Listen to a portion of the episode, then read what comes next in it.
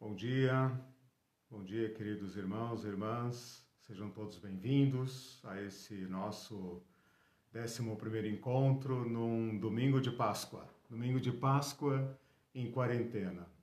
Feliz Páscoa a todos, que todos se sintam é, abençoados por esse significado da Páscoa de Jesus Cristo. Quem sabe um dia para uh, aprofundarmos nossa compreensão da Páscoa para além de um feriado, feriado em quarentena, né? Hum. Para além de um feriado, para além dos chocolates, para além das festas, que nesse tempo de quarentena, né, em que todos fomos obrigados a guardar uma quaresma aí meio que sem querer, uh, nós tenhamos uma nova compreensão da Páscoa de Jesus Cristo, dessa longa memória da nossa fé, que é representada por Jesus Cristo. Bom, vamos voltar aqui ao nosso tema. Nós temos falado sobre a teologia da generosidade, feito uma longa caminhada, uma caminhada de construção teológica, e eu espero que uh, vocês tenham esta mesma é, compreensão, esta mesma busca, uh, entendendo que não é mais suficiente apenas citar versículos, especialmente quando isolados, mas é necessário resgatar a inteligência da fé, a vivência daquilo que foi proposto para um povo e que foi registrado para nosso exemplo. Eu tenho percebido, como leitor antigo das Escrituras, leio a Bíblia há muito tempo, tenho percebido essa necessidade de entrar no mundo da Bíblia, de resgatar a mentalidade, a experiência, o sentimento, porque pulsa por trás do texto uma mentalidade, né? a mentalidade da, de Yahvé propriamente, a mentalidade dos profetas, a mentalidade do povo.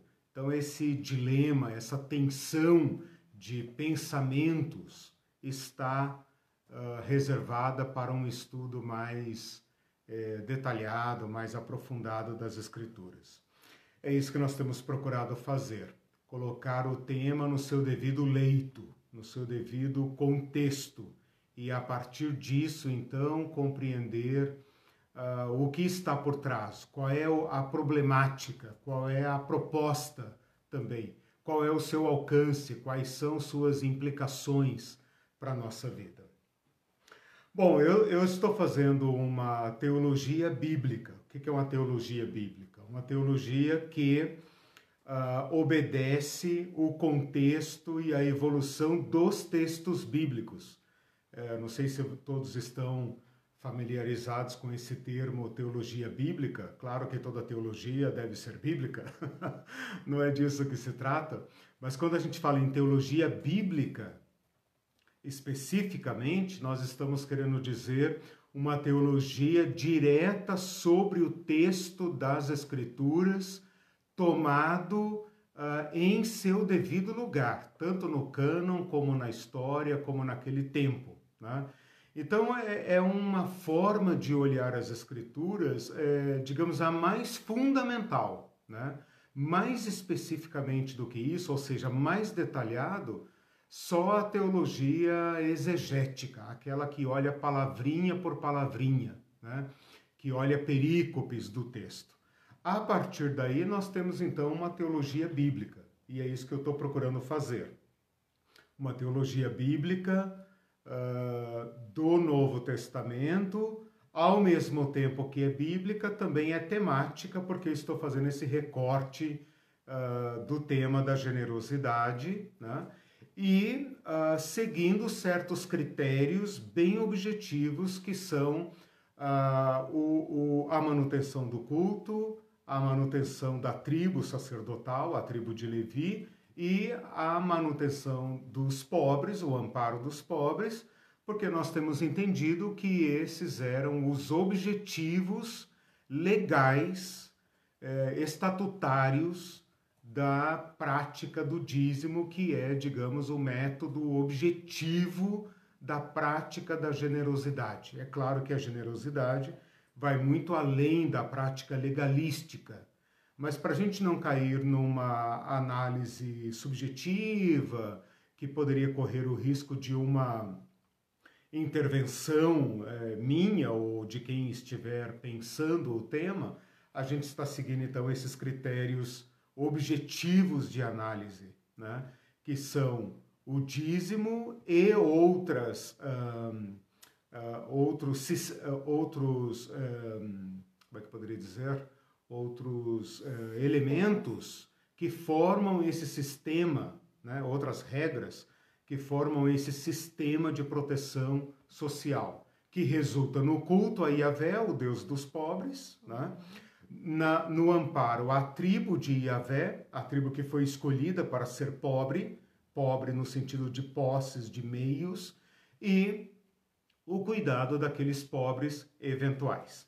Bom, feito essa, esse resgate, essa defesa, essa justificativa do tema e da abordagem e por que tão detalhado e por que tão longo esse curso, né? Já estamos na 11 primeira aula. Vamos então ao nosso tema de hoje. Eu falei nas últimas três aulas sobre o, o reino dividido.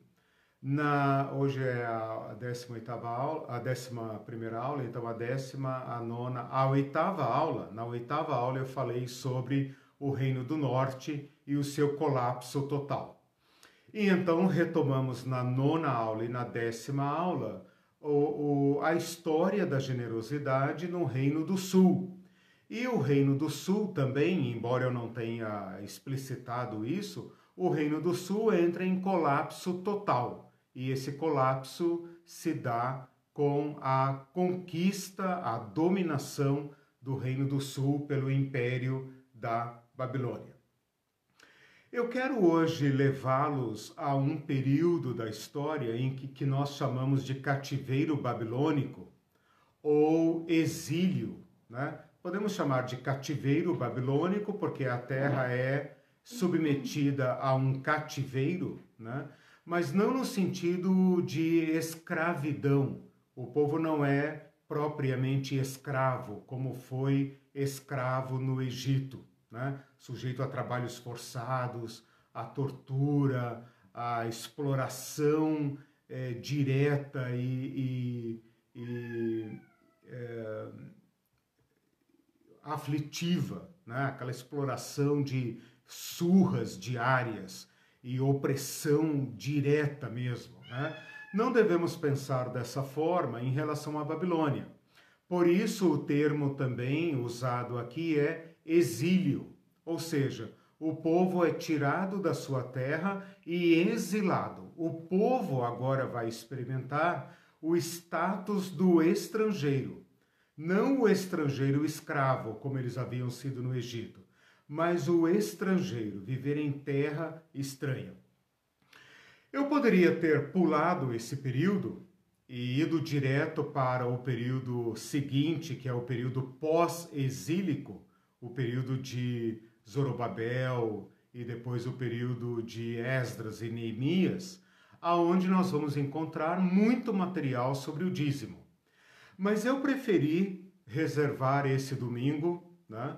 Esse domingo que eu não sabia que ia cair na Páscoa, mas eh, quis reservar esse domingo para a gente pensar juntos nesse colapso total pela primeira vez mil anos depois de Moisés, mil anos depois da lei, olha quanto tempo, né? São dois Brasis inteiros, quer dizer, uh, é, é, um milênio de história, arredondando assim, mais ou menos, obviamente.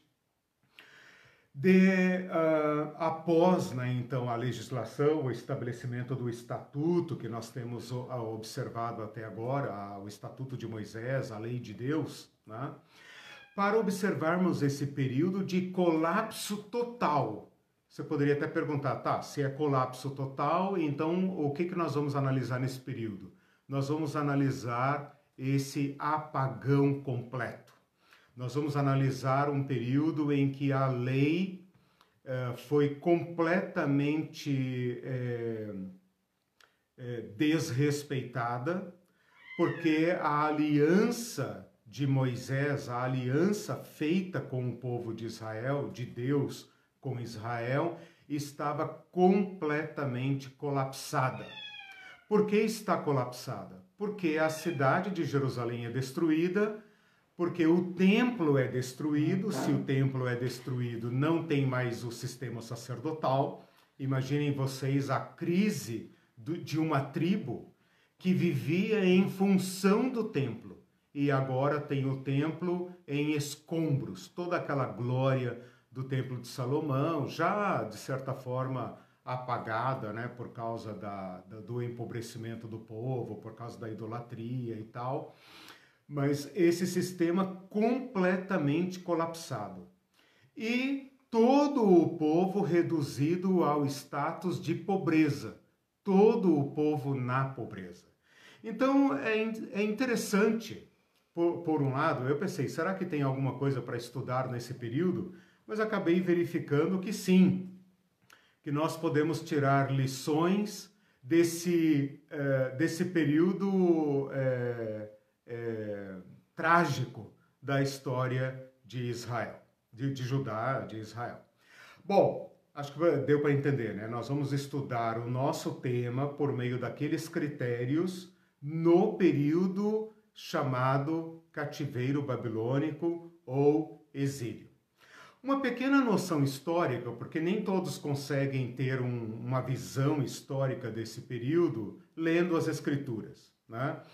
Para compreender esse período, a gente teria que ler aí uh, final de Reis, uh, final de Segundo Reis, final de Segundo Crônicas, uh, o final de Jeremias, uma boa parte de Jeremias, o livro de Lamentações e uma boa parte de Ezequiel.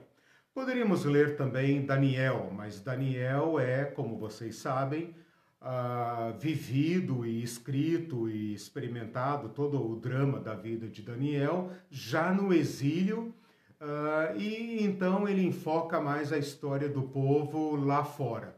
Nós podemos pegar um pouco dessa história.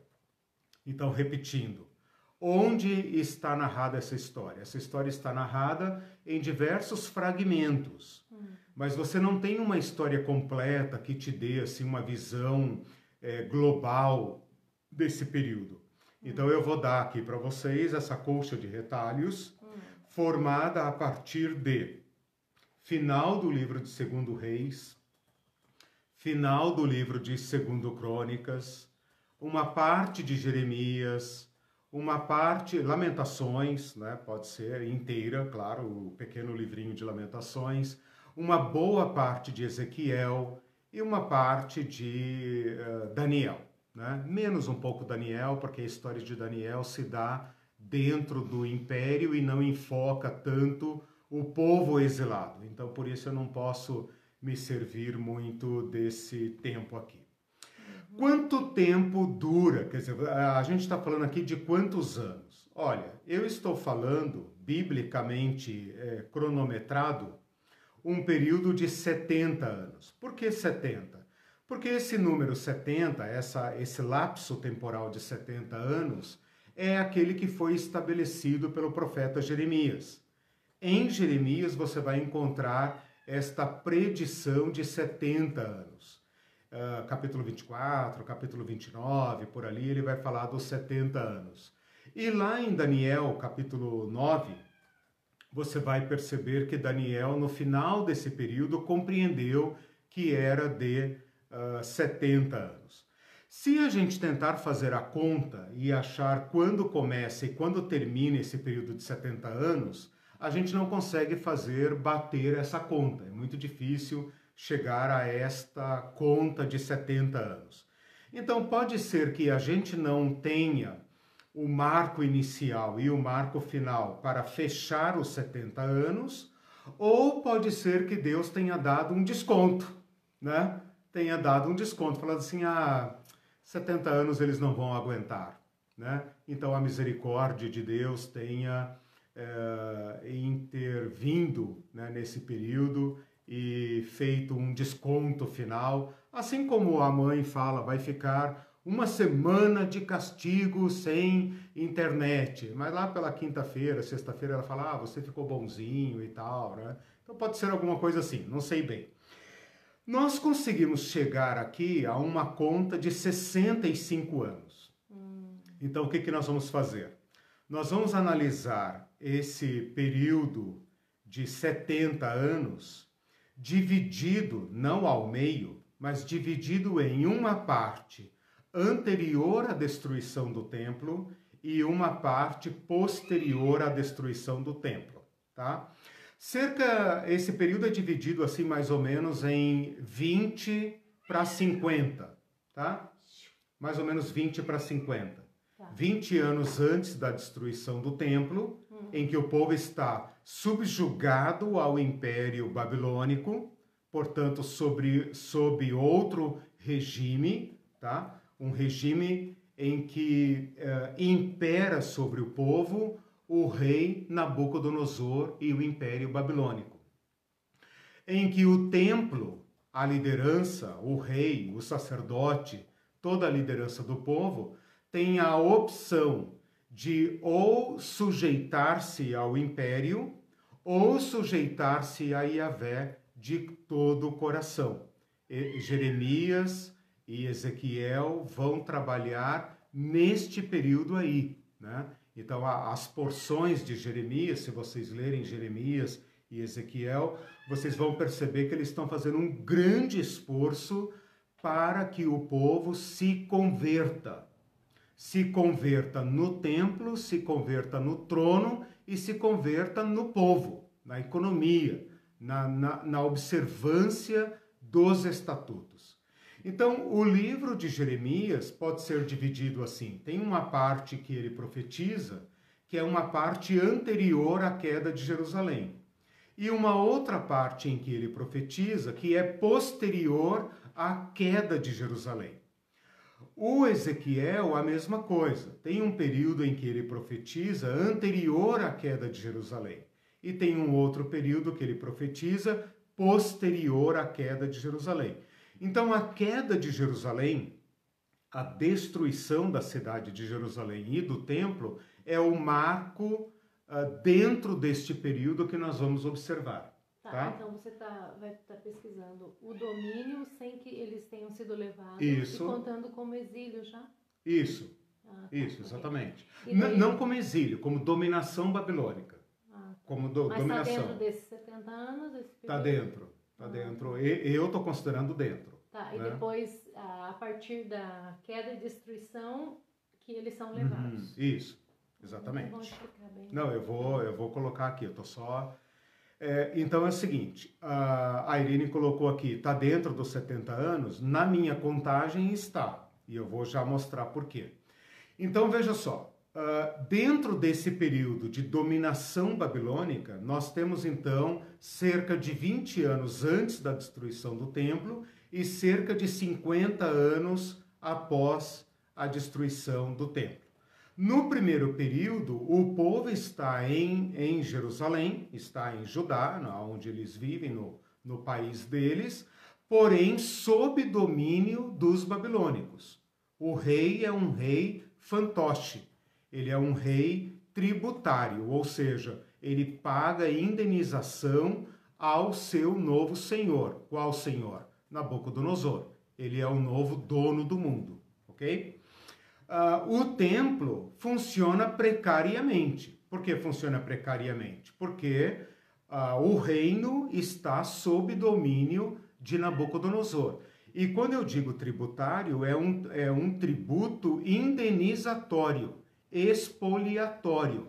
Então, o, o, a intenção do Nabucodonosor, do império, é, é como é que fala? É, sugar, é, tá me faltando a palavra, mas é arrancar o imposto do povo para mantê-lo subjugado. Né? Então, o templo vai funcionar precariamente. Né? é uma oportunidade que eles têm de aferrar-se à lei de, de Moisés para, para então demonstrar sua fidelidade a Yahvé, ou então ceder aos, ao novo Senhor, ao novo Senhor da terra com seus deuses e tentar agradá-lo. Né? Então, esse é o drama aqui no período de Jeremias. Tá? Uhum. Drenar, essa é a palavra que eu estava ah, procurando. É, é, não é um imposto, isso tem que ficar muito claro aqui, não é um imposto normal como nós estamos acostumados hoje. É um imposto imperial. O imposto imperial ele era estabelecido, sempre foi assim, para drenar os recursos daquele povo e mantê-lo de joelhos. Porque se aquele povo conseguisse é, prover suas necessidades, ele poderia, quem sabe, se rebelar. Né? Então, a intenção do império sempre foi manter os povos é, de joelhos, como fazem até hoje. Uhum. Né? Como então, essa era a opressão, não tinha é. violência propriamente dita. A violência a, havia e sempre vai haver se você não aceitar a dominação. Ah, okay, tá. né? É por isso, inclusive, que Jerusalém vai ser destruída. Porque o rei de plantão, o rei fantoche, ele tenta se rebelar contra Nabucodonosor, uhum. contra os babilônios, e buscar socorro no Egito. Então, se você ler o. o Quem o, era o rei mesmo? Zedequias, aqui no caso, eu vou falar dos uhum. reis. Tem, tá. tem o Joaquim, o Zedequias e tal, tem, tem alguns reis. Uhum. É, esse período de 20 anos, né? Uhum. São, são pelo menos dois reis, o Joaquim e o Zedequias, cada um 11 anos, mais ou menos isso. É, onde é que eu estava? É, se a gente ler Jeremias e Ezequiel, a gente vai perceber que a oscilação entre Babilônia e o Egito está sempre presente. Né? Então, se eles uh, rejeitam essa dominação, aí há violência. Né? Então, é nesse sentido que nós temos que uh, perceber o, o ministério profético desses uh, desses dois personagens, pelo menos. Tem outros aí, mas vamos ficar com esses que nós estamos falando. Quando se dá esta rebelião, esta rebelião do povo de Judá contra a Babilônia, então Nabucodonosor toma uma decisão radical: esmagar Jerusalém. Ao esmagar Jerusalém, eles esmagam também o templo. E esmagando o templo, a intenção é desarticular completamente o povo, deixar esse povo sem nenhuma forma de identidade, de funcionamento, nenhuma possibilidade de uh, resistência, de reorganização. E então eles fazem a última deportação, a deportação do povo para a Babilônia. Porém, não deporta todo mundo deixa na terra a pobraiada.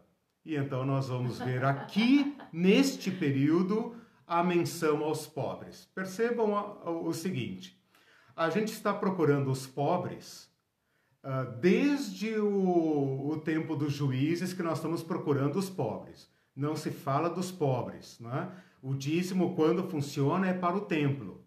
Agora nós vamos entrar num período em que o trono é completamente derrotado, o templo é completamente derrotado, e eis que surgem os pobres. Né?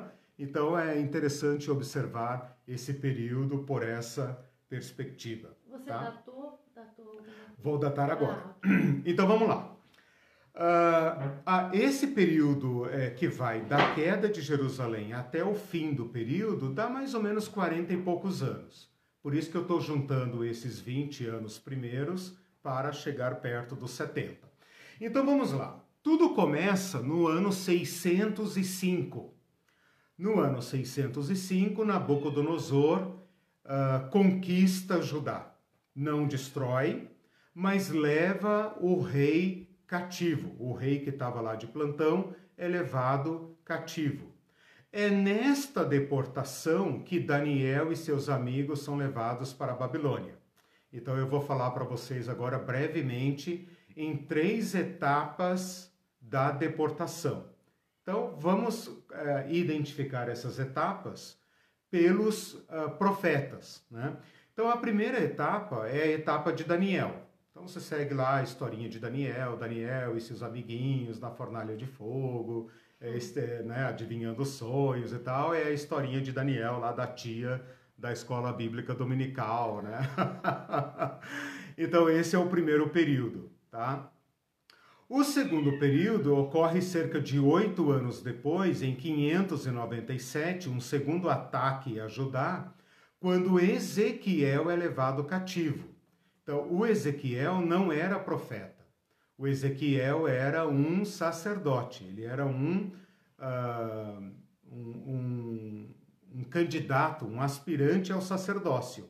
Então, antes dos 30 anos por aí, ele é levado para o interior do Império Babilônico. Então Daniel fica na capital, né? E o Ezequiel é levado lá para os cafundó do Império, uh, junto com muitos e muitos judeus. Essa é a segunda deportação, mas Jerusalém ainda funciona. Então, se você ler o livro de Ezequiel, especialmente os primeiros 20, 20, acho que 24 capítulos, os primeiros 24 capítulos, ele ainda fala do templo, ele fala do rei, ele fala dos sacerdotes, ele fala da situação de Jerusalém sob domínio babilônico, porém a cidade ainda existe, ok? Passam-se cerca de 10 anos e então ocorre o ataque final, o ataque a Jerusalém, o ataque ao templo no período do rei Zedequias. Aqui ocorre uma mortandade, uma carnificina, um genocídio, milhares de judeus são mortos e todo mundo, todos aqueles que poderiam articular alguma forma de resistência, todos os profissionais, todos os que pensam, toda a elite restante, tudo é levado embora ficam apenas os fracos e os pobres. O único que o livro narra, e Jeremias que narra, que recebe salvo-conduto para ficar ou ir, é Jeremias. O rei parece que gosta de Jeremias e, através do seu capitão, fala com Jeremias: Olha, você aí, ó Jeremias, você quer vir ou ficar? Se você vir comigo, eu te trato bem. Quer ficar? Fique aí. E Jeremias está com seu coração estraçalhado, não sabe o que decidir. Então o capitão decide por ele e fala: fique aí então, dá a ele um presente e tal, e ele fica na terra. Então você datou a terceira deportação? A terceira deportação em 587. Então a primeira em 605, tá. a segunda em 597. Uhum e a terceira em 587. Tá. Esta de 587 é a queda de Jerusalém, tá? O, a data varia aí um pouquinho, varia um pouquinho para lá, um pouquinho para cá, mas é por aí. É 587 o terceiro ataque quando o templo é destruído. Então o que, que nós temos? Nós temos um período em que o templo ainda funciona, os sacerdotes ainda funcionam, né? E depois um outro período em que Jerusalém está em escombros. Então o templo não funciona, os sacerdotes não estão mais em Jerusalém. O, o Ezequiel é um exemplo de sacerdote exilado, né? E nós vamos verificar aqui então o que, que acontece com os pobres. Então a, a classe média e o e a elite elevada só ficam os pobres. Ficam os pobres, tá. fica a classe baixa, para usar a terminologia, né, a classificação moderna e tal. Então, o que, que nós vamos fazer a partir de agora? Presta atenção, presta atenção. nós vamos analisar aqueles três critérios do cuidado do templo, amparo do templo, cuidado dos sacerdotes, amparo dos sacerdotes e uh, amparo dos pobres, em dois períodos é, contínuos, dois períodos, quais? Um antes da queda, para mostrar a corrupção, a decadência, e outro posterior à queda de Jerusalém, maior, né? É, é, chamado de uh, exílio, né? de colapso total. Tá? Então, três critérios em dois períodos. 3 tá. 2, 6, ah, ah. Uhum. não, tem nada a ver. Três critérios tá. em dois períodos. É, é bom sempre tá. frisar, porque quem está chegando, okay. a gente está analisando esses três. Tá, então aspectos. é isso que eu estou falando. Bom, tem um relatório, um relatório é, em 2 Reis, capítulo 17, depois vocês leiam, não dá para ler agora detalhadamente, porque a gente precisa avançar. É, tem um relatório em 2 Reis, capítulo 17, que resume ah, deixa eu até achar aqui, ele, a partir do versículo 7, é um longo capítulo, é, do, capi, do versículo 7 até o versículo 28, depois até o versículo 41, é um resumo, um resumo, quem sabe até escrito por Jeremias, né? Ah, um resumo das causas do exílio. Por que foi necessário, ou por que aconteceu, uma intervenção tão drástica na uh, vida do povo uh, de Deus, do povo de Judá. Né? Por que, que eles foram tão severamente punidos? Esse relatório aqui, se vocês lerem depois, uh, segundo Reis, versículo 17, eu fiz aqui, capítulo 17. capítulo 17, versículo 7, eu fiz aqui um resuminho, mas ele fala o seguinte, desobedeceram a Yahvé não cumpriram os mandamentos e os estatutos de Yahvé. E além disso, prestaram cultos a deuses estranhos. Eu já falei nesta nossa abordagem, para quem está seguindo as aulas, que o estatuto de Yahvé tinha uma natureza exclusiva, própria, e que os outros deuses todos tinham uma uh, um, um tratamento, um culto também próprio. Que a idolatria era uma forma de manipular, de manusear os poderes para garantir a subsistência. E que a lei de Yahvé passava por outro método, passava pelo método do culto coletivo, da responsabilidade coletiva pelo culto, de uma classe sacerdotal que não era da elite, mas que era sem propriedade alguma e que representava a base, então, da sociedade. Isto não foi obedecido, portanto, Deus permite que o povo entre em colapso total e experimente a ausência de estatutos. Experimente o que é servir deuses estranhos. Experimente a lógica do império. É império que vocês querem? São deuses que vocês querem, então eu vou deixar vocês experimentarem o que é a lógica do império e o que é o culto a deuses estranhos. Ele fala claramente sobre a, a desobediência dos estatutos de Deus e a adoção de estatutos das outras nações.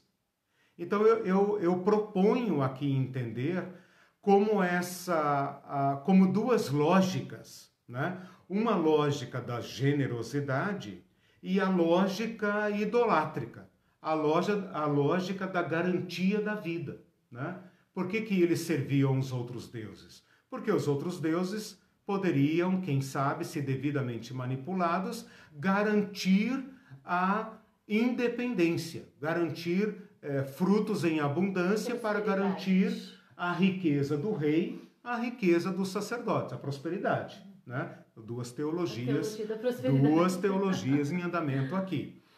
Uh, no versículo 15, fala assim, é, 17 e 15, né? Rejeitaram os estatutos e a aliança que eu fizera com seus pais, como também as advertências com que eu protestara contra eles. Serviram ídolos e se tornaram inúteis como seus ídolos. Seguiram as nações ao redor delas, das quais o Senhor lhes havia ordenado que não as imitasse. A quem deveriam imitar?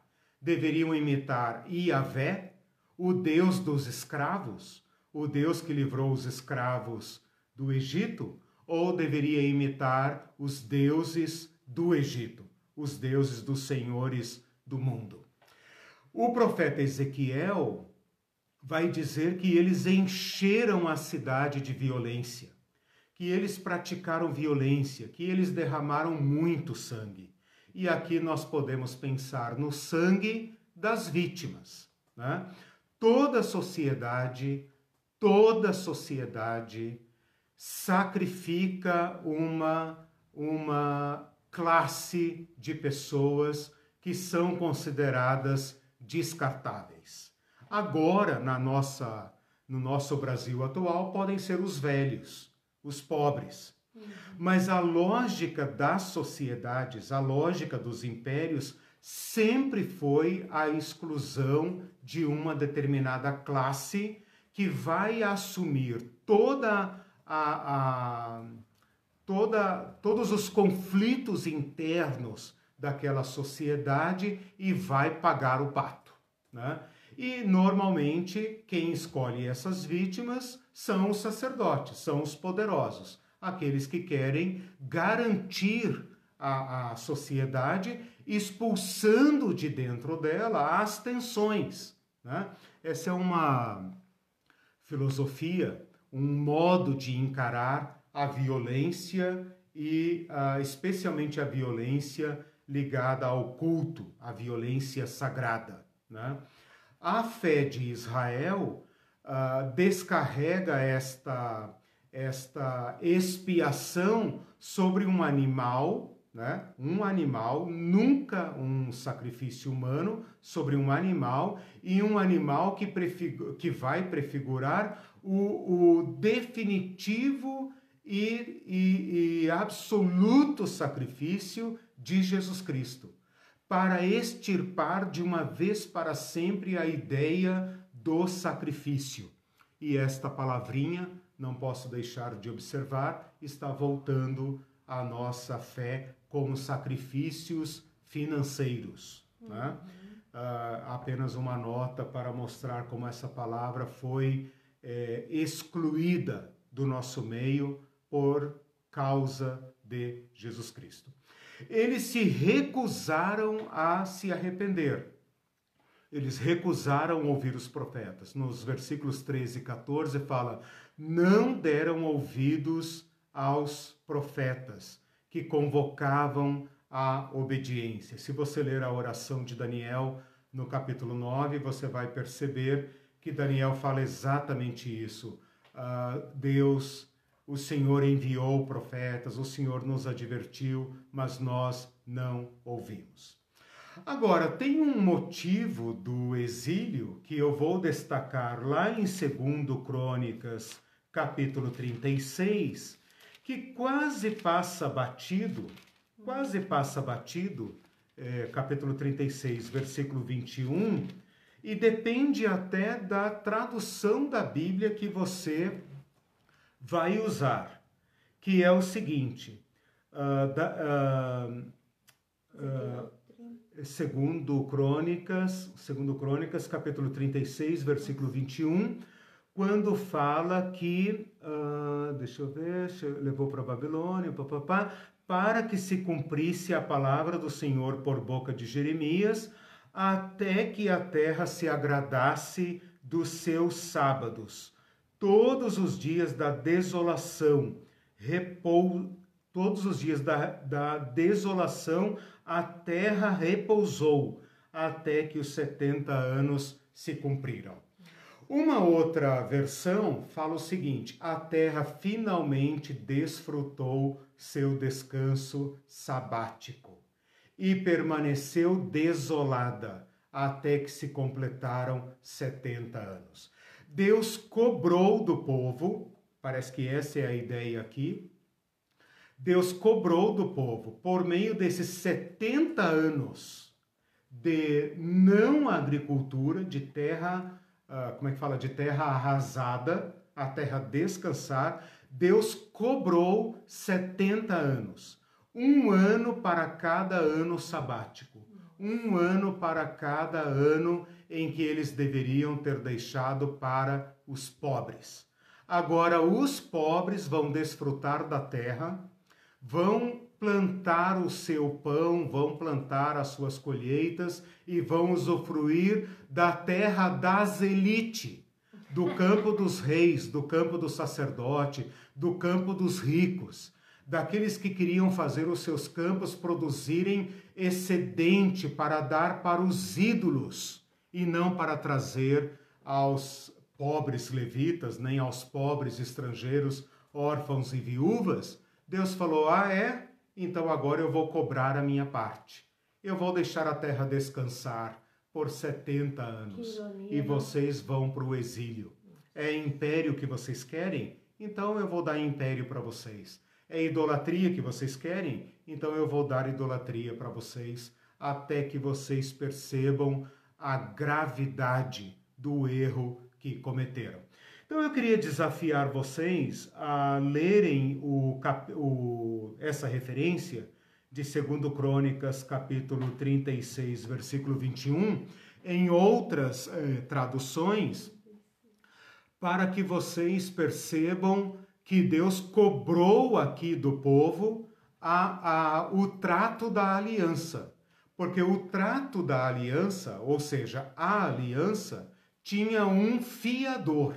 Quem era o fiador? O pobre oficial de Yahvé, o sacerdote e os levitas, que eram os preservadores, o, o fiel da balança, para garantir que não houvesse pobres. Como o povo se desviou para a mentalidade do império, como o povo sempre ficou cocheando, como disse Elias, uh, buscando a idolatria, buscando resgatar a lógica do Egito, Deus fala: então agora eu vou dar para vocês a última moda em império. Aquele império que está dominando até o Egito. Porque o Egito também vai cair sob o império babilônico. Então é império que vocês querem? Beleza. Eu tenho um império última moda, o grande Nabucodonosor. Né? O, o Minu comentou que o sacrifício tem a lógica da meritocracia. Quando Cristo se oferece Perfeito. como sacrifício e o extingue, perdemos poder de barganha. Exatamente. A graça nos deixa nu, Exatamente. mas não desistimos de barganhar com Deus. Exatamente. Olha Perfeito. só, olha só. Perfeita a tua análise, Mindo. Olha só. Nós nos encontramos hoje numa posição semelhante à do povo antes do exílio, até agora. Podemos fazer essa analogia entre a igreja, a igreja dos nossos dias, com o Israel anterior ao exílio. Qual analogia? Esta duplicidade, esta esse coração dividido, né, que tenta servir o Deus da graça, como o povo de Israel também tentava, o templo nunca foi extinto. Ele foi dividido com a idolatria.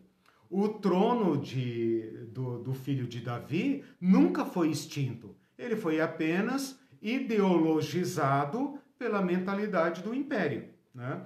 A igreja tenta fazer a mesma coisa. Ela tenta servir o Cristo da graça. Hoje estamos falando da Páscoa, né? O Cristo crucificado. O nosso Senhor é um cordeiro imolado. O nosso Senhor, o nosso uh, Senhor máximo é um cordeiro sangrante, para usar a terminologia de Apocalipse capítulo 5, né? Um cordeiro como tendo sido morto, portanto, um cordeiro sangrante, né? Com a lógica do império. Então, nós estamos cocheando entre esses dois modelos, né?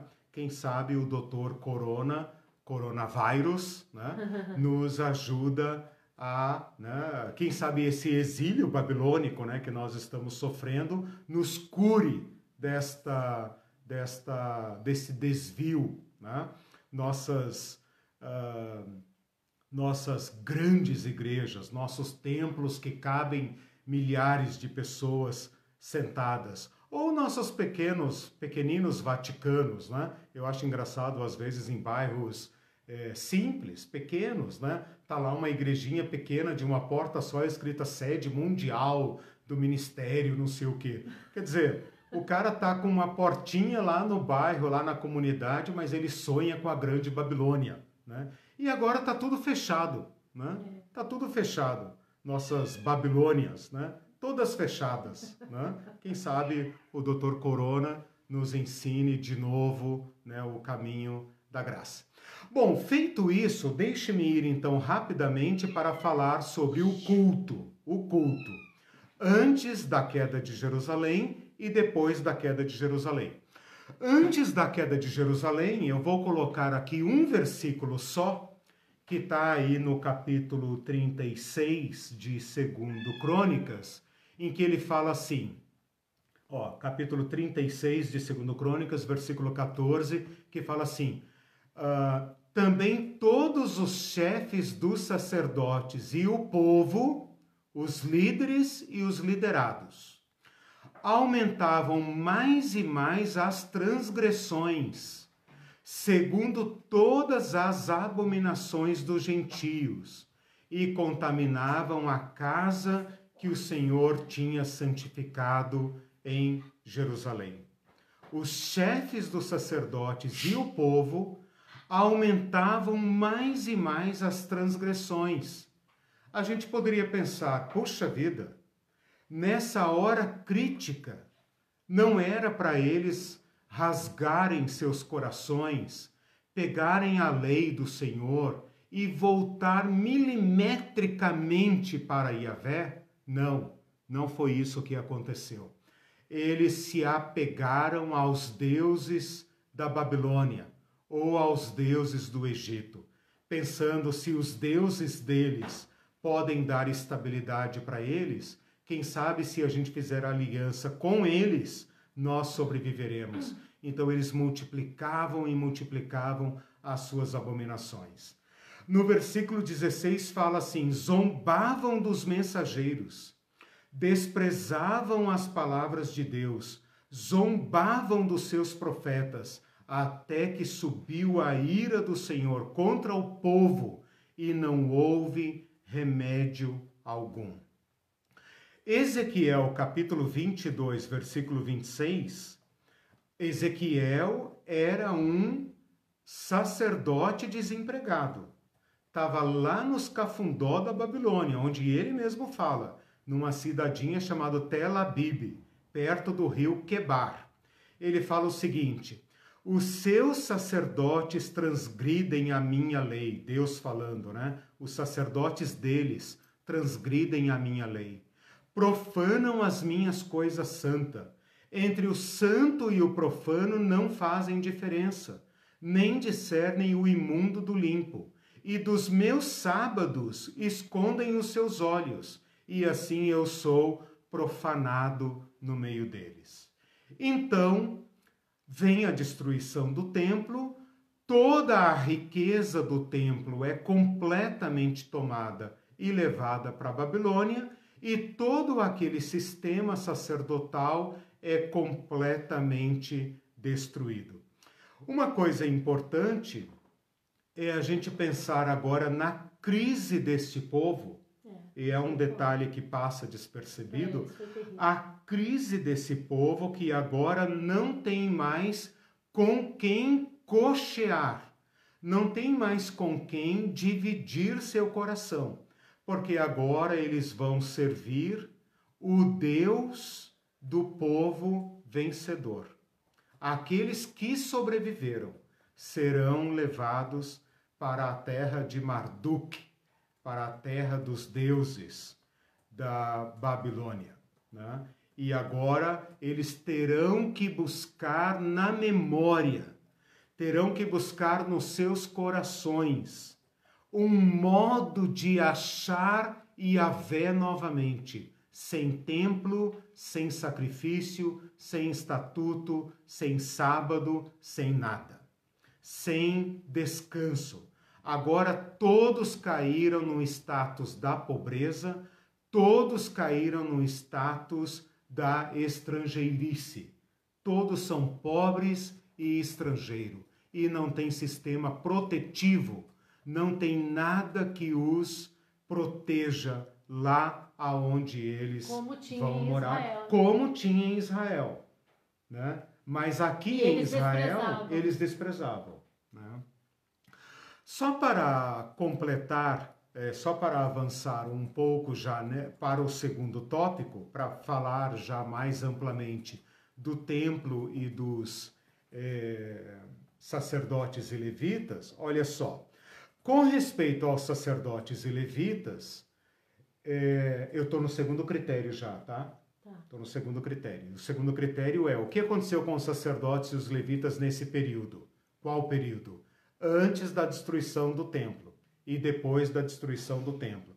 Antes da destruição do templo, eu achei em Ezequiel, capítulo 44, uma nota dizendo que os levitas haviam se desviado do serviço do templo e estavam funcionando como sacerdotes perante os ídolos. Então, eu não sei se era por falta de dízimo, por falta de sustento, o levita não tinha outra forma de subsistência e ele fala: Bom, o é, que, que eu sei fazer na vida? Eu só sei oficiar no templo.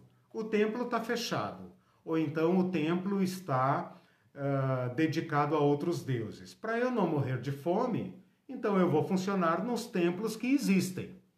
Ou se eles também estavam tão corrompidos ao ponto de não crer mais em Yahvé e pensar vale mais a pena servir um Deus de resultados.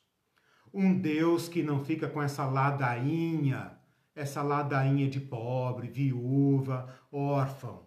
Um Deus de resultados. Um Deus é, é, que responde rapidamente, né? Um Deus que dá prosperidade e não um Deus que fica repartindo o pão, né?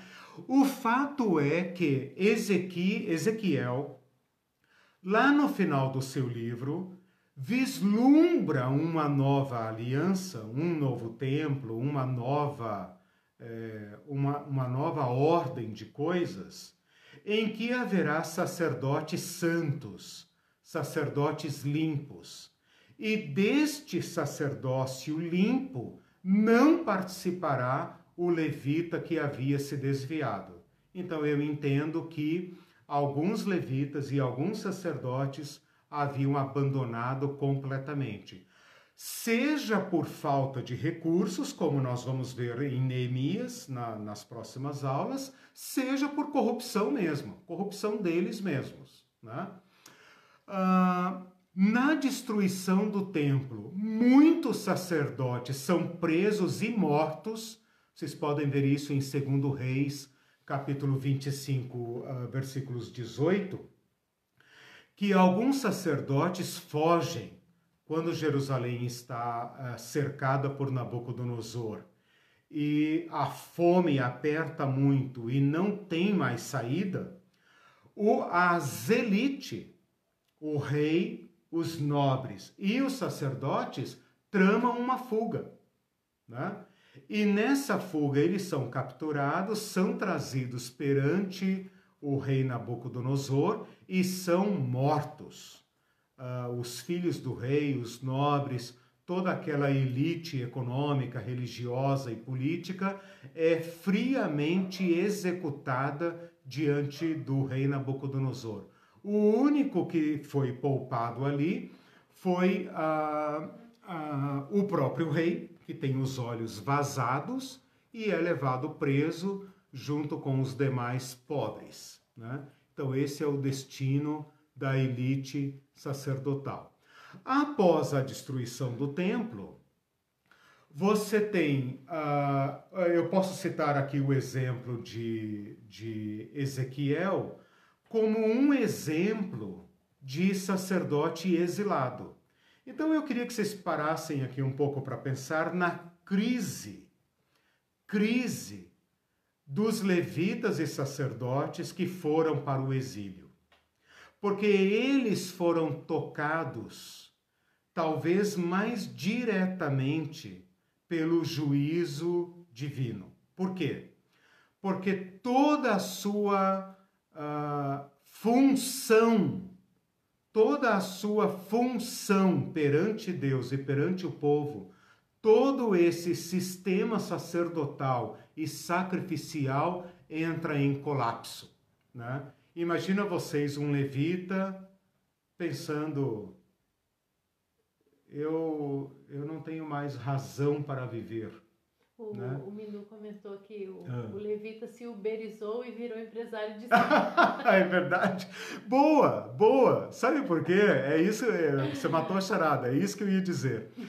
Aqui na crise, esses sacerdotes e levitas vão sofrer um exílio e vão tomar do, dois caminhos. Um é essa uberização, eu concordo inteiramente com você, e aqui vai nascer, quem sabe, aquela obrigação de ter uma atividade profissional, ter uma atividade profissional para sobreviver. Porque aqui o levita vai experimentar o desamparo total. Porque o Nabucodonosor não faz diferença, escravo é escravo. Escravo não tem genealogia. Ele não tem elite ali. É, exato, escravo não tem genealogia, escravo não tem pedigree, escravo não tem ungido, menos ungido, sagrado, menos sagrado. Não importa se você tem as mãozinhas finas, porque teu serviço é religioso. Agora vai todo mundo pro, pro vinagre, né? E então os levitas tiveram que uberizar-se, né? Hum. Tiveram que ir para a sobrevivência. Por outro lado, eu quero chamar a atenção de vocês para o seguinte: lá no livro de Esdras, no livro de Neemias, em Segundo Crônicas, vão aparecer levitas que preservaram a sua tradição. Porque quando o templo for reconstruído, na aula seguinte, na próxima aula, vocês vão perceber que tem levitas aptos a desempenharem as funções do templo. Então, esta, esse choque de realidade obrigou alguns levitas a dizer: não, isso é juízo de Deus, isso vai passar. Então, filho, ó, o vovô cantava no templo. Eu canto no templo. Não canto em público, como diz o Salmo 137, né? Como vou cantar se a nossa terra está arrasada, né? Cante aí para nós alguma canção lá de vocês. Não, não cantaremos, né? Mas eles preservaram seus ofícios. Então tinha levita cantor, levita porteiro, levita tesoureiro, levita guarda. Esses levitas foram encontrados aptos para o serviço do templo. Então tem aqui uma, uma história de fé, né, que nasce na terra do exílio. Ou seja, quando o povo for submetido ao extremo da, da, da, do colapso, nasce uma resistência dizendo: nós queremos a lei de Iavé, nós queremos os estatutos de Iavé. E é assim que nós iremos viver. Né? eles assumem sua pobreza, eles assumem sua precarização. Né? E um exemplo desse cara é o Ezequiel. Né? Leia o Ezequiel. O Ezequiel é um cara que sofre terrivelmente a sua, o seu exílio, a sua crise existencial, porque ele é um sacerdote sem templo, né?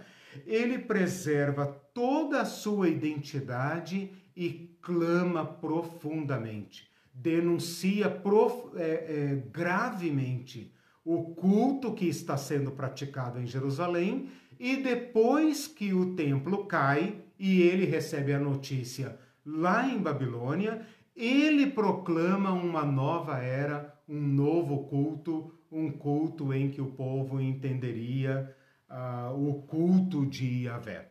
E esta aliança prevista por Ezequiel, ela é completamente apocalíptica e escatológica, ela nunca se cumpriu. Né? Então a gente até pode pensar, quem sabe, né? É, se fosse um trabalho acadêmico, aqui seria aquele ponto em que eu deixaria aberto para pesquisa. Né? Tipo, olha, não vou entrar nisso, mas vou deixar aqui aberto para pesquisa. Quem sabe Ezequiel não estaria enxergando a igreja, né? e o novo sacerdócio que Cristo estabeleceu. Né? E quem sabe a gente não está naquele estágio de cochear entre as religiões ao nosso redor e a religião de Iavé, a religião da graça. Falta falar sobre os pobres, né? Posso continuar? Só, é, só, Sim, só fazer tá. uma observação. Ah, aqui você disse, eu escrevi que a elite, dentre eles os sacerdotes, foi morta diante do Nabucodonosor. Eles estavam no Muitos. lugar errado, os sacerdotes, porque eles não, não eram para ser da elite, né? Sim, exato. Então isso é uma boa, perversão boa da. Boa, boa eles estavam em no outro, lugar no lugar errado, porque isso foi a partir da monarquia. Sim. Antes da monarquia, Sim. os levitas e sacerdotes, eles eram os pobres da terra que dependiam Sim. da partilha, Sim. da ajuda Outra do povo. lógica. Então, eles uhum. foram mortos junto com os nobres porque uhum. eles optaram por ser das elites. Uhum. Nossa, sofreram. Eles participam do pecado e participam do juízo. Né? Uhum. Aproveita essa tua fala para dizer o seguinte: percebam como a monarquia tem uma aula né, boa, exclusiva sobre isso aí no, no, no, nas aulas anteriores, em que eu trato disso. Percebam como a adoção da monarquia é incompatível com a generosidade uhum. e aqui nós estamos vendo o fim dela, né? A monarquia, a lógica da monarquia tem que levar à lógica do império. E a lógica do império é completamente incompatível ao ponto de os pobres de Iavé estarem na mesma categoria que a monarquia, né? E a monarquia, junto com a monarquia, vai sofrer, sofrer o juízo é, dos, do, do, do, dos ricos, né? uhum. né? junto com os ricos, contado entre os ricos. Por não ter sido voz profética. Né? Exatamente. Né? Por não Exatamente. ter sido ter se aliado ao sistema é. do mundo, né? Perfeito. Interessante. Bom, vamos então ao último critério, que é o critério de amparo, amparo dos pobres, né? Antes e depois, né? Antes, eu queria pegar, eu vou propor aqui algumas referências em Jeremias. Uh, Jeremias, antes, antes da queda de Jerusalém, denuncia a injustiça praticada contra o estrangeiro contra o órfão, contra as viúvas e o excesso de violência. Isso está no capítulo 5, versículo 28, no capítulo 7, no capítulo 22. Vamos ver o capítulo 22 de Jeremias, porque tem várias é, referências lá. Deixa eu pegar aqui, capítulo 22. Ele condena a religiosidade associada à injustiça, ele condena a desobediência à lei. Esse, ah, não, desculpa, é Ezequiel 22. Ezequiel 22, que é antes da queda de Jerusalém, porque me parece que Jerusalém vai cair no capítulo 24, 27. Peraí, deixa eu ver aqui. Agora você vai analisar o terceiro aspecto. É, o terceiro, isso. Deixa eu ver. É, é capítulo 22, é antes da queda de Jerusalém. É, no capítulo 22 de Ezequiel, ele denuncia a opressão do pobre, do necessitado, roubos contra os pobres, não devolução do penhor, era obrigado a devolver o penhor do pobre, Uh, ele denuncia extorsão contra o estrangeiro, ó, versículo 7. No meio de ti desprezam o pai e a mãe, praticam extorsões contra o estrangeiro, são injustos para com o órfão e a viúva. Versículo 29. Contra o povo da terra praticam extorsão, andam roubando, fazem violência ao aflito e ao necessitado, e ao estrangeiro oprimem sem razão. O próprio povo. O povo. O povo contra os pobres, né? Uhum. Uh, versículo 9. Homens caluniadores se acham no meio de ti para derramarem sangue. No meio de ti comem carne sacrificada nos montes e cometem perversidade. Versículo 12. No meio de ti aceitam suborno para derramar sangue usura e lucro tomaram, extorquindo. Exploram o próximo com extorsão, mas de mim se esqueceram. Versículo 13. Eis que bato as minhas palmas com furor contra a exploração e por causa da tua, da tua culpa de sangue, porque que há no meio de ti. Estará firme o teu coração quando eu te julgar? Uh, versículo 25. Ah, conspira, uh, conspiração dos seus profetas há no meio de ti. Como um leão que ruge, que arrebata a presa, assim eles devoram as almas. Tesouros e coisas preciosas tomam e multiplicam as suas viúvas no meio delas. Ou seja, além de não uh, além de não proteger as viúvas, a violência deles ainda multiplicava o número de viúvas. Por fim, no versículo 16, ah, capítulo 16, versículo 49, fala algo para a gente estremecer no capítulo 16, versículo 49, que fala assim: Eis que esta é a iniquidade de Sodoma, tua irmã, Sodoma, irmã de Jerusalém. Eis que esta é a iniquidade de Sodoma, tua irmã. Qual foi o pecado de Sodoma e qual foi o pecado de Jerusalém? Soberba, fartura de pão e prosperidade. Próspera tranquilidade teve ela e suas filhas, mas nunca amparou o pobre e o necessitado. Então, o pecado de Sodoma foi o capitalismo.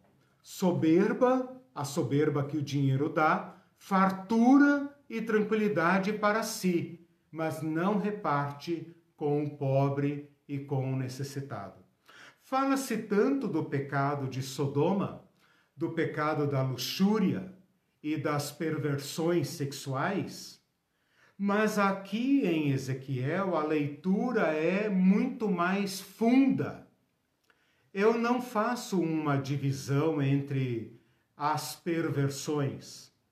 Eu apenas entendo que Ezequiel está mostrando que a perversão não tem limites e que ela abrange todas as áreas e que a soberba se manifesta em todas as áreas e que ela acaba corrompendo o próprio que a pratica, né? que ela acaba agredindo e degradando e degenerando sem limites, como um fermento. Mas aqui é colocado o dedo na raiz do pecado: uhum. soberba, fartura de pão, próspera tranquilidade ela obteve. Como é que ela obtém fartura? Como é que ela obtém próspera tranquilidade, porque ela explora o outro e não reparte com ele, não ampara, não uh, cuida dos necessitados. E dentro dos necessitados, nós podemos colocar o órfão, o estrangeiro, a viúva e os levitas fiéis, aqueles que preservaram seu estatuto. Depois da destruição do templo, como ficam os pobres? Ora, para os exilados, todos são pobres. Então, como eles ficam? Eles ficam pobres, né?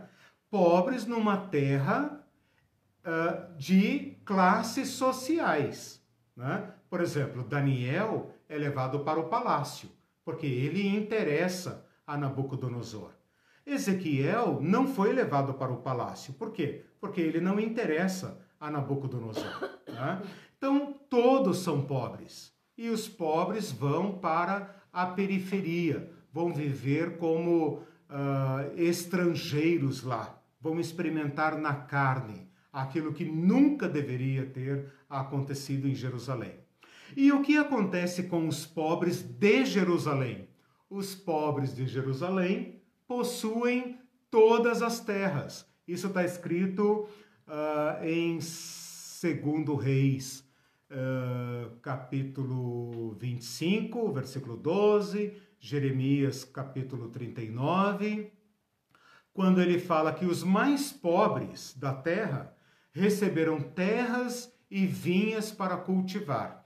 Então, assim como a terra recebeu Reforma agrária. 70 anos, é, 70 anos de descanso, é.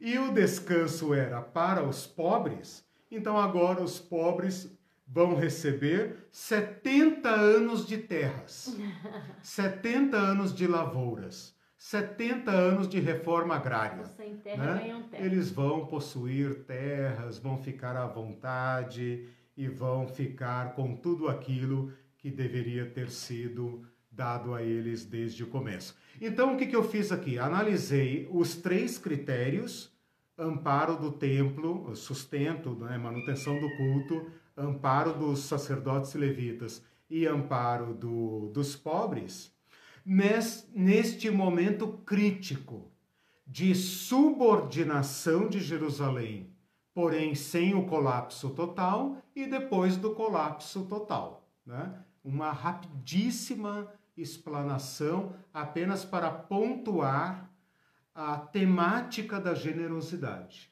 né? mostrando como Deus, a lição que Deus deu ao povo é uma lição de generosidade. Vocês querem acumulação? Então eu vou colocar vocês lá. Vocês vão ser peões no sistema de acumulação. Prosperem lá, prosperem lá em Nabucodonosor, é, em Babilônia. Prosperem lá. E vou dizer mais. Na próxima aula nós vamos ver que alguns prosperaram lá e nunca mais voltaram. O sistema da acumulação, é, da, da, meritocracia, tá ele premia alguns. Uhum. Né? Porém, aqueles que não se adaptam ao culto de Nabucodonosor, ao primeiro sinal, voltam para uh, Jerusalém, mesmo que seja para revirar escombros, mas voltam para Jerusalém. E aí começa a nascer o mundo que vai desaguar em Jesus. Né? É, é por isso que nós estamos analisando esse, esse período aqui. É, uma coisa interessante é que os pobres ficaram na terra e daí receberam a terra, mas na verdade não era para os po para ver pobres e Sim. eles estarem sem terra. Claro, não era para existir claro. no plano de Deus sem terra. Claro. Certo? Então isso já era uma, uma corrupção da sim, aliança. Sim. Né? E Deus fazendo e, um conserto, né? um remédio. Exatamente. Tipo, eu faço questão faço questão. E o castigo é parte também da aliança. Sim. Porque a aliança era condicional. Uhum. Se vocês me obedecerem, eu lhes darei o melhor dessa terra. Se vocês não me obedecerem, vocês vão se tornar espalhados pelo mundo. Uhum. Moisés falou sobre isso. Sim. Por isso que eu quis destacar aqui o abandono da lei e dos estatutos. Uhum. Né? E Deus cobra isso pontualmente. Ó, fazia parte da aliança o descanso da terra. Eu fiz as contas aqui, como se Deus falasse: fiz as contas aqui e vocês me devem 70 anos. Então eu vou cobrar. Vou cobrar os 70 anos. Sim. A terra serão dos pobres, dos estrangeiros, é aí que nascem os samaritanos, hum, né? Ah, tal, dos estrangeiros, dos pobres, das viúvas que perderam seus maridos na guerra, nos órfãos e tal. Vivam aí, vivam aí. Uhum. Escolham a terra, ah, eu quero a terra lá que era do rei. Pode pegar.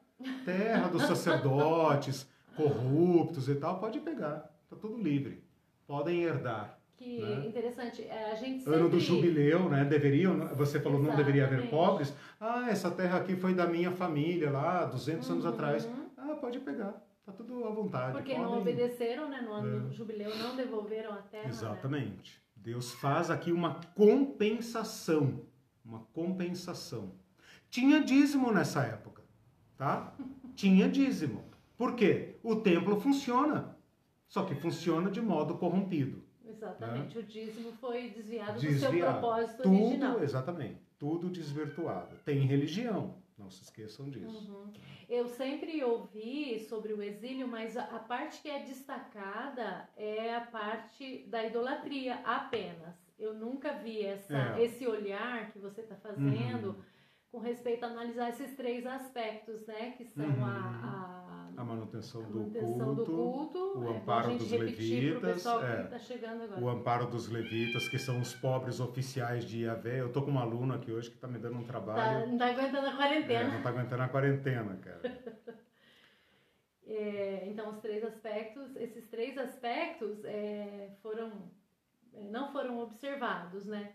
E aí, eu nunca vi esse olhar, hum. e especialmente esse olhar de que os pobres ficaram na terra, que é uma uhum. ironia, né? Uhum. Enquanto a elite foi uhum. para o exílio, a maioria delas, uhum. e os sacerdotes que tomaram o lugar errado, que deveria estar entre os uhum. pobres e poderia Exato. ter ficado na terra Exatamente. e plantado, é, plantado não porque eles não ganhavam terra para plantar, né? Mas aí poderiam, uhum. porque sendo que não tinha outra não maneira, tinha não tinha tal, tempo, é. eles poderiam plantar e sobreviver.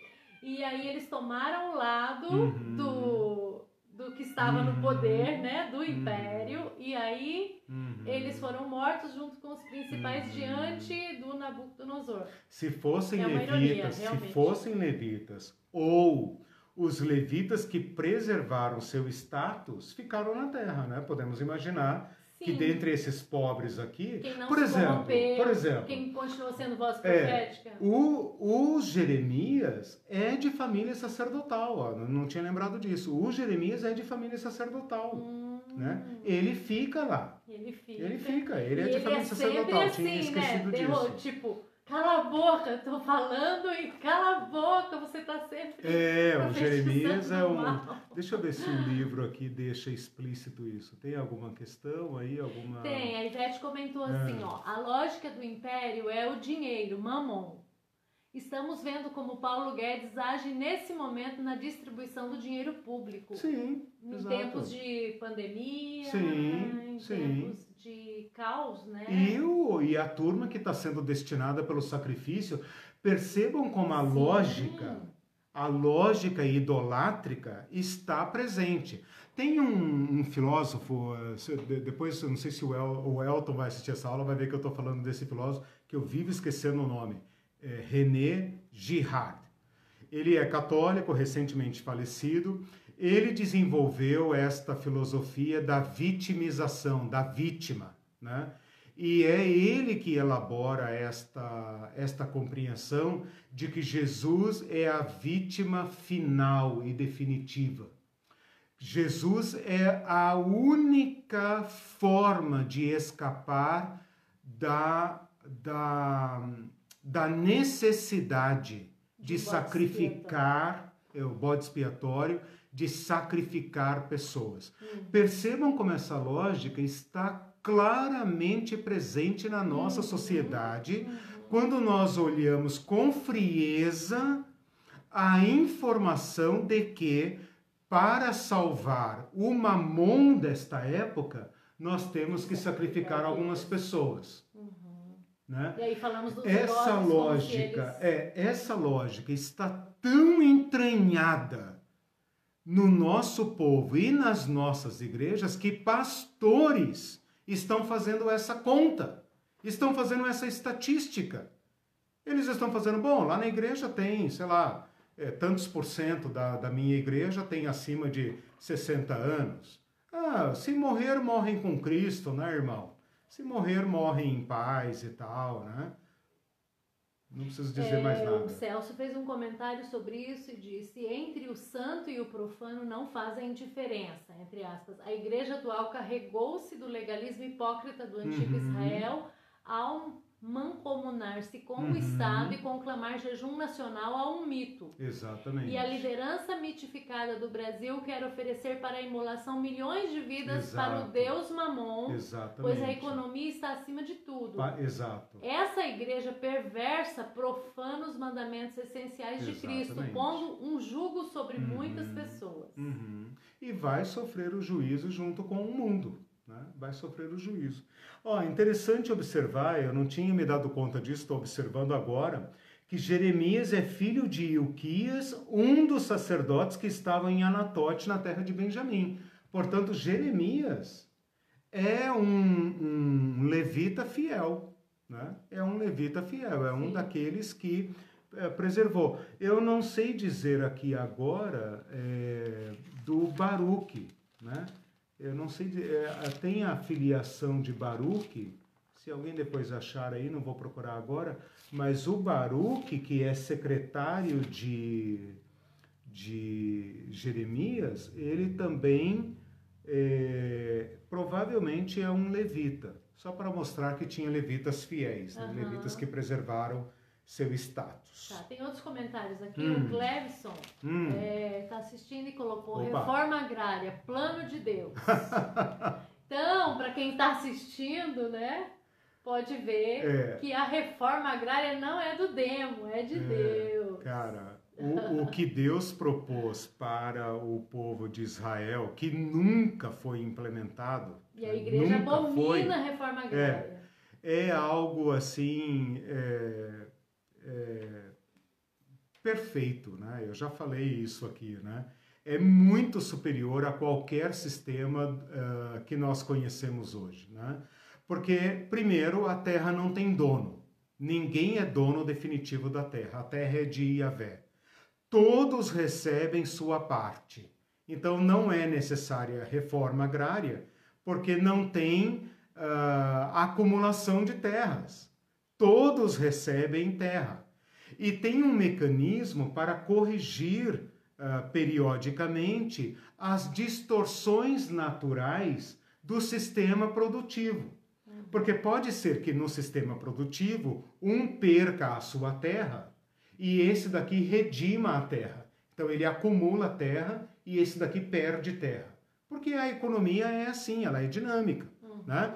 Uns uh, se dão bem, outros fracassam eventualmente e tal. Mas tinham os esquemas, os anos sabáticos e os anos jubilares, né, para corrigir o sistema. E então não é exatamente uma reforma, mas é um ajuste periódico, né? uhum. né? Uma reforma sempre reformanda, uhum. né? É, para manter o acesso de todos à única forma de produzir riqueza né, do mundo antigo e até hoje, né, que é a Terra. Né. Uhum. Né? Então, o problema da Terra está no centro da, da, do exílio. O exílio é a perda da Terra.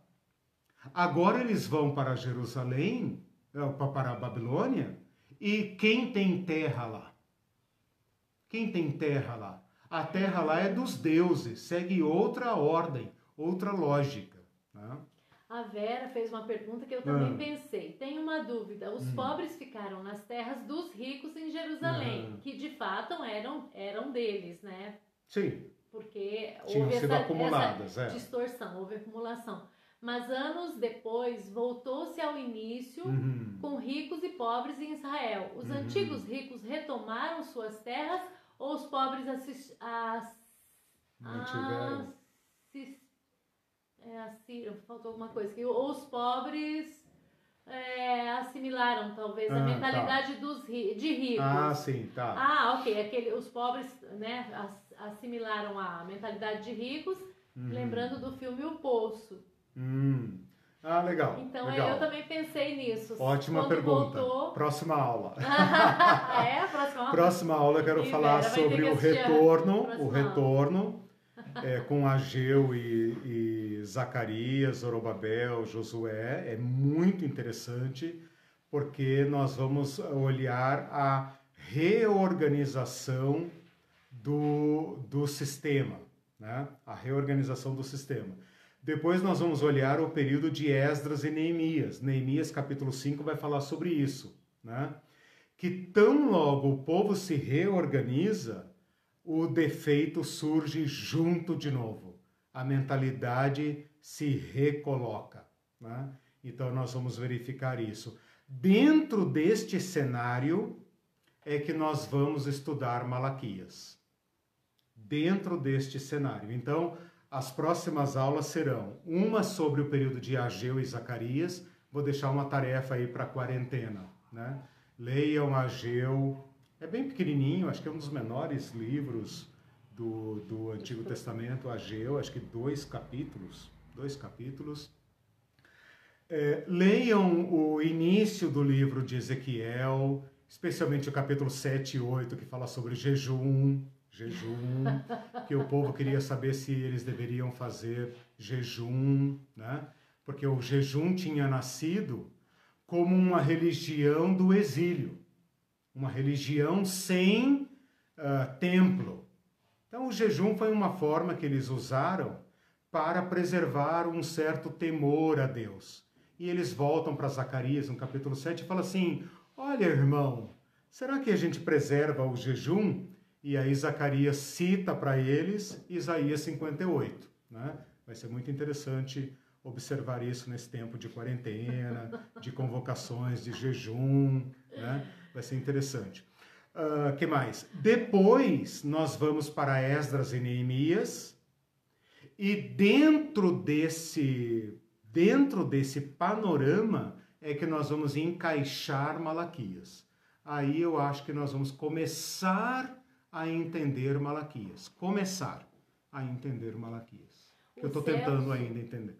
O Celso falou o seguinte: a violência da igreja atual se dá sob dois aspectos. Primeiro, amedronta para extrair dízimos e primícias uhum. dos neófitos. Segundo, não dá chance para que os tais conheçam as escrituras uhum. em sua uhum. profundidade. Uhum. É a partir disso que entra a meritocracia para dar uhum. fundamento a esse discurso violento e falacioso da igreja. Sim. Assim como os sacerdotes, eu li aqui, né? Assim como os sacerdotes é, ajudavam, né? Eu li ali, segundo Crônicas, né? Assim como eles ajudavam a, a desviar o povo multiplicando abominações, assim também o clero profissional pode fazer esse papel né? O papel deles aqui, ó. Os chefes dos sacerdotes, eu anotei aqui na minha lição, quando o templo se uh, alia ao trono, templo e trono, né? Quando o templo se alia ao trono, o rei é perverso e o templo homologa ou legitima a corrupção do rei e não proclama o chamado de volta. Então, olha só, eu estou falando aqui, eu me baseei hoje muito em Jeremias, que é um sacerdote, e em Ezequiel, que também é um sacerdote, e que são bocas bradando ao povo para voltar à, religião de Yahvé contra uma classe sacerdotal que legitima a corrupção do rei. Então é gravíssima a falta, gravíssimo o pecado de uma classe sacerdotal que desvia-se do mandamento de Yahvé, da lógica, do logos de Yahvé, para legitimar a corrupção do trono, para legitimar, para dizer para os caras que mandam, ok, uh, Jeremias fala assim: ai daqueles que dizem paz, paz, quando não há paz. Porque tem pessoas que não devem ficar em paz. Elas devem ouvir o grito de alarme. Jeremias é que vai dizer: Este templo vai cair. Não digam em seus corações, uh, não vou achar aqui agora, é, não digam hein, o discurso do templo, acho que é o capítulo 16, não digam em seus corações, é, casa do Senhor, casa do Senhor é esse templo, porque este templo vai cair, esse templo não tem sentido dentro da lógica de Yahvé. O que tem sentido é a observância da lei, dos estatutos, né? capítulo 7. O fim vem, o fim vem. Não digam casa do Senhor, casa do Senhor. Não digam que não haverá juízo de Deus contra esse povo.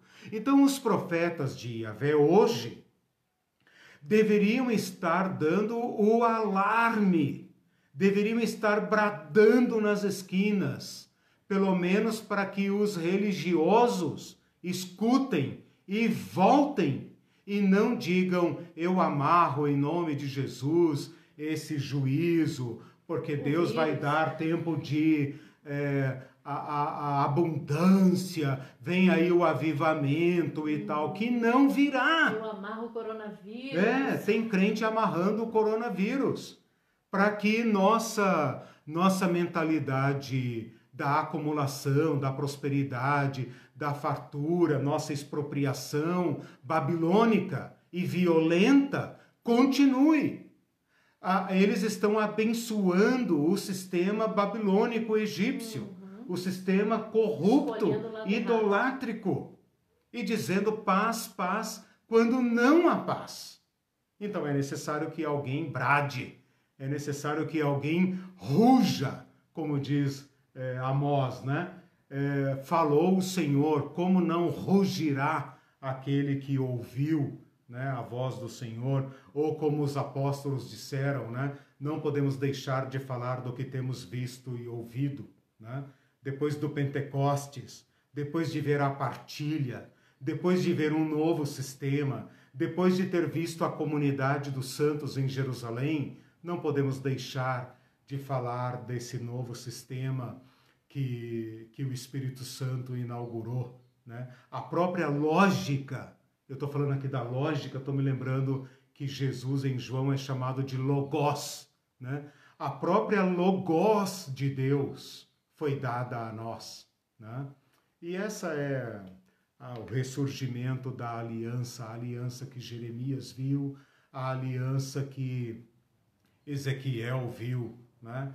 Eh, derramarei do meu espírito, derramarei sobre vós ah, a água pura e ficareis purificados escreverei minha lei nos seus corações, vocês amarão meus mandamentos, vocês amarão meus estatutos. Ninguém precisará dizer, olha, é assim que está escrito, porque vocês mesmos amarão a fazer a minha vontade.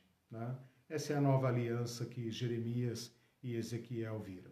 O Bebeto comentou: Deus abomina a espiritualidade que não produz frutos de justiça. Com certeza, ela é mais perversa, por isso que Jerusalém é chamada de irmã de Sodoma. Uhum. Jesus vai falar o seguinte: olha aí, né, Bebeto e demais irmãos e irmãs que ainda estão é, online.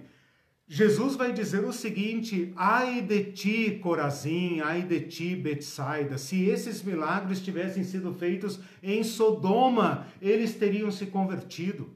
Então, a justiça, a religiosidade sem justiça é pior do que o pecado de Sodoma. Por isso que Ezequiel vai dizer: vocês são prostitutas sem vergonha as demais prostitutas vendem seu corpo. Vocês compram amantes. Vocês é que entregam seus corpos e vocês é que pagam. Nem os seguidores dos ídolos desceram tão baixo assim. Né? Uh, Isaías vai dizer isso. Até o boi, até o animal, até o jumento conhece o seu Senhor. O meu povo não me conhece. E Jeremias vai, uh, Isaías vai dizer: Ai de vocês que acumulam terras, que acrescentam propriedades, que se enchem de casas até ficarem como os únicos proprietários da terra. Latifúndio. Eis que a vossa casa ficará deserta. Deserta, porque vai ser devolvida aos donos delas. Então, claro, claro que Deus quer uma uh, obra de justiça. Obra de justiça. Meus irmãos, a nossa religiosidade perversa, a nossa religiosidade violenta, como disse o Celso, a nossa legitimação da violência já chegou ao limite. Já chegou ao limite. É necessário voltar urgente urgente, porque a igreja tem legitimado os maiores genocidas da história, piores do que os genocidas dos ídolos. Piores. Nunca se derramou tanto sangue como sangue em nome de Deus, sangue para os impérios, para aqueles que uh, quiseram legitimar a injustiça em nome de Deus. É urgente voltar. É urgente derrubar os altares, os bezerros de ouro que nos desviam para outro culto. É urgente adotarmos um novo sistema, um sistema de partilha. A Vera nos chamou a atenção aí para e depois? E depois desses 70 anos? O povo vai se converter? Bom, veremos nós nos próximos capítulos. Ó, nosso horário já já está avançando, bem avançado, mas tem dois comentários aqui que você já falou, hum. inclusive a é, do latifúndio, que ah. foi o, o Bebeto, ele falou assim, latifúndio é consequência da queda. O projeto original previa apenas arrendamento, a terra é de Deus. Exatamente. Aí outro Perfeito. comentário é o Celso falou, Rabi fez justiça sem religiosidade. E um comentário uhum. para finalizar uhum. é da Ruth, que ela disse assim: caiu cai um temor tão grande em meu coração à medida que o estudo vai avançando. Uhum. E a uhum. corrupção da atual igreja uhum. também vai avançando uhum. a ponto de proclamarmos tempos de paz, saúde, prosperidade e avivamento também, Ruth. Uhum. Quando Deus nos diz o contrário. Quanta falta de discernimento uhum. tem havido na igreja de Cristo. Deus uhum. tenha misericórdia de nós. Amém. Eu participo do mesmo sentimento, Ruth. É, nós fazemos dessa sua oração a nossa. Né? Sim. Bom, meus irmãos, eu quis fazer então esse levantamento para mostrar o colapso total, né? o colapso, o seu propósito e tal. Na próxima aula, nós voltamos com Esdras, capítulo 1 a 6, Ageu, parte de Zacarias, eh, por aí. Né? Esdras, Ageu e Zacarias, que são os homens do retorno. Ok? Boa semana a todos, feliz Páscoa, Beijo, Deus abençoe gente, todos vocês. Boa semana. E fiquem em casa. E ajudem os outros que não podem a ficarem em casa. Né? Sim repartam, partilhem, socorram, tá bom? Deus abençoe a todos.